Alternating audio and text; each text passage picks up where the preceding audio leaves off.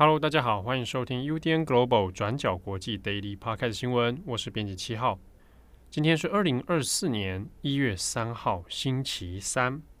今天的 Daily Podcast 新闻主要只会谈一则，就是日本航空在羽田机场的相撞起火事件。我们在昨天事发的当下，还有晚上，分别出了两则快讯。那到今天呢，我们先用 Daily Podcast 的形式哦，整理一下从一月二号发生到一月三号的中午，将整起事件已知的资讯，我们稍微做统整。那这边也要特别感谢转角国际在日本东京的专栏作者陈威成，来协助我们哦，在事发之后能够提供现地的照片，还有相关资讯的分析哦。此外呢，我们这边也先做一个预告。今天的 Daily Podcast 我们还会有做另外一则，那这是由编辑木仪来接手处理的。我们会专门讨论关于这一次日航起火之后，飞机上面三百七十九名乘客全员平安逃出。那这个关于所谓的九十秒黄金疏散时间到底是怎么一回事？我们会请编辑木仪来帮大家做分析，会在今天的稍晚，Podcast 会更新，同时我们的网站版也会帮大家做文字版。好，那这边我们就先来看日航的起火事件，在日本的新闻里面会说，它是在昨天一月二号的下午，日本航空 JAL 的五一六班机。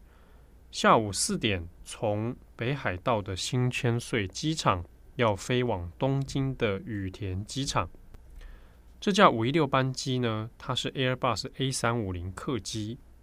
下午四点从新千岁机场飞往东京羽田机场，在傍晚五点四十七分左右已经抵达羽田机场了。不过呢，这架五一六班机却在降落的跑道 C 跑道上面。与一架日本海上保安厅的飞机相撞之后呢，这架日航的飞机就起火燃烧，顿时哦，在跑道上面还有整个羽田机场都看得到浓浓的黑烟跟火光。这架班机上面的乘客，包含机组人员，总共三百七十九人，后来都在第一时间在空服员的引导之下，全部都平安逃生。当中呢，大约有十多个人有一些轻微的受伤哦。但是呢，另外一架这个海上保安厅的巡逻机，那这架巡逻机呢，上面是有六个人，包含机长在内。那机长脱困之后受伤送医，但很不幸的是，另外五名人员就在这一场事故当中不幸死亡了。所以整起事故最后是造成海保的五个人死亡。目前关于事故的详细原因都还在调查当中。那我们呢，透过 NHK 的相关影片资讯，以及机上乘客也有拍摄当时的一些影片哦，可能可以推测出一些现在的疑点。根据现有的资料来看呢，在出事的当下哦。这架海宝的巡逻机，它其实已经在跑道上面等待哦。羽田机场有 A、B、C、D 四个跑道，那事件的发生是在 C 跑道。因为海保的这一架飞机已经在跑道上了，所以日航的飞机撞上去之后，我们也从事后的照片来看哦，可以看出日航机的它的机鼻它是有严重的凹陷。在昨天晚上的时候，那推测的原因之一，可能在想会不会是塔台的指令不清楚，就是有可能是日航的飞机不晓得跑道上面还有海保的巡逻机在现场，还是说海保这边也不晓得这个跑道上面还会有其他飞机要降落？哦，到底是哪一个环节出错，还在调查当中。不过后来日航的说法是。当时五一六班机是有取得塔台的降落许可的，换句话说，他得到的指令是可以在这里降落啊，所以他就按照原本的计划，好，就这样，应该是直接要来降落，但不晓得什么原因？一到下去之后，却是先撞上了在跑道上面等待的海保巡逻机。那这边就牵涉另一个疑问：为什么在跑道上面会有一架海上保安厅的巡逻机呢？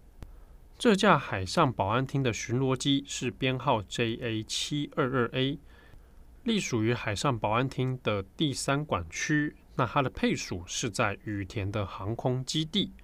本来在一月二号，就是事发的当天，他要执行的任务是要去输送救灾物资到能登半岛。好，他要从羽田这边出发，那要降落的地点呢，预定是在新系的航空基地。但没有想到，救灾任务还没有执行，却是在跑道上面哦，跟日航的飞机相撞。这边也稍微提一下，这架 JA 七二二 A 巡逻机，它是在二零零九年的时候开始导入来服役。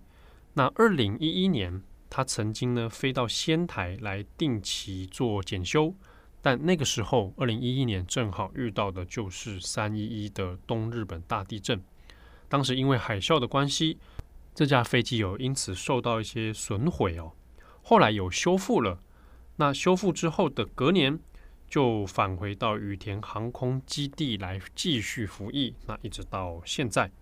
那某种程度上其实这个背景还蛮有名的，因为这架飞机它是在东日本大地震之后哦，很多受灾的飞机里面唯一一架修复成功，而且。隔年就回役的飞机哦，那这一次的任务呢，因为是要救灾的关系，所以海保的飞机在当时的航管取得第一优先的飞行顺位哦。在这个 C 跑道呢，这是羽田机场四条跑道里面长度最长的哦，长度有达到三千三百六十公尺。那么在当时，在 C 跑道的头哦，跑道头这边。还有一个达美航空的航班在等待。不过呢，这架海宝的飞机啊，因为第一个原因是它本身是使用螺旋桨的中型机，然后加上又要去救灾的关系哦，所以它的顺位提前，而且它的位置是在 C 跑道的中段啊，就可以超过前面在跑道头等待的达美航空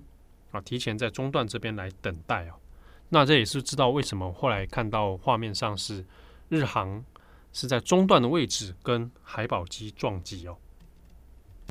但可能也是出于这一连串的原因，才会发生这样的悲剧。我们先看是日航的飞机，日航的飞机因为现在正是日本的新年期间，那往返的旅客就很多，那这是飞国内线。那也因此呢，它从新千岁机场起飞的时候有延误了二十多分钟。所以比原定的抵达时间稍微晚了一点哦。那海保机则是因为要救灾的关系哦，这是一个紧急出动的任务，所以才会在那个时间点的夜间哦来出勤。因此不晓得是指令的协调上面有失误，还是能见度导致的问题。那这个后续都还有待官方的调查。我们到一月三号哦。可以看到跑道上面的火势都已经扑灭了。现在呢，在跑道上面留下的是日航班机的残骸，那也几乎都烧毁。但是呢，因为还要再调查的关系，所以目前它的机体残骸还会先留在原地等待调查结束之后再移除哦。那昨天晚上一月二号的晚上，国土交通省已经有明确表示。羽田机场因为现在有运输吞吐量的这个压力哦，那四条跑道里面呢，一度是先全部暂停。那昨天晚上的时候就已经确认会开放 A、B、D 三个跑道。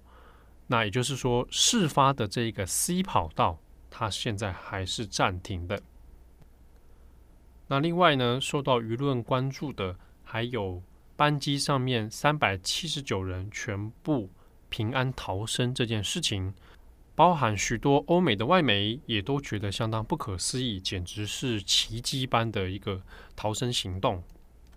现在呢，我们从一些乘客的说法以及他们拍摄下的画面来看的话，乘客呢在机内的时候就已经有看到，透过窗户看出去可以看到火光，那也可以看到起火的这个烟雾哦。根据许多乘客的回忆说法是，当下呢发现有紧急事件之后，那么空服员就有很冷静的要求大家准备来疏散，然后把身体的姿态压低，不要拿行李等等。那后来也就平安的在指示之下让大家来逃生。那虽然我们现在看很多中文媒体哦，似乎都在说大家都很冷静啊，坐在位置上等等。不过我们实际去看这个日本乘客的说法，他们既然接受很多媒体的访问里面谈到，其实当下还是蛮紧张的哦。那也包含因为有人是带小孩，所以有很多哭声、叫喊声啊。他这个当下的环境并不是大家都非常的冷静哦。但也确实，大部分的人是按照指示来行动。所以呢，像是前日航的机长小林宏之在接受 NHK 访问的时候，那也有对这个逃生行动做出一些评论哦。那这位小林宏之呢，是说，其实因为是大大部分的航空公司，也包含日航在内，每一年都会做复训，哦，就是针对这一个逃生的训练，每一年都还会反复的做。练习，那么这一次能够平安的全员逃出，那这个是在所有机组人员还有乘客一起共同冷静的行动之下，好才可以达到的结果。好，那这是相当不容易的。好，那关于这个黄金的九十秒时间来疏散逃生，空服员的行动思路以及乘客应该要注意的事项。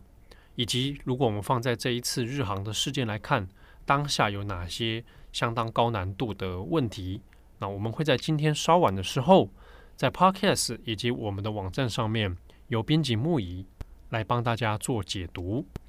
好，那么这一次的日航事件，后续若有重大的更新，我们会帮大家再来继续追踪细节的文字报道，也可以参考我们转角国际的网站。那么在今天 Podcast 的最后呢，我们也稍微更新一下能登半岛地震的伤亡数字。在今天一月三号的日本时间十一点，那我们现在更新的数字是石川县地震的死亡人数已经上修到六十四人，受伤的人数为三百零四人。那后续的数据可能还会再更新。现阶段都还在执行救灾和支援，可是呢，当地哦，像是在七尾市、血水町、能登町等等几个地方，现在也有出现有部分的极落，有可能有数十人处于孤立的状态。那当地的地形相对比较破碎，以及呢，在新年期间哦，本来可能有一些。商店啊，或者药品店啊，处于休息的状态啊，可能在第一时间还没有办法，太多的资源能够协助到地方的居民。那么，关于能登半岛的事件，后续我们也会帮大家继续来留意。好，那以上是今天这一则的 Daily Podcast，后续的更新也请大家继续关注我们转角国际。我是编辑七号，祝福各位有美好的一天，我们下次见喽，拜拜。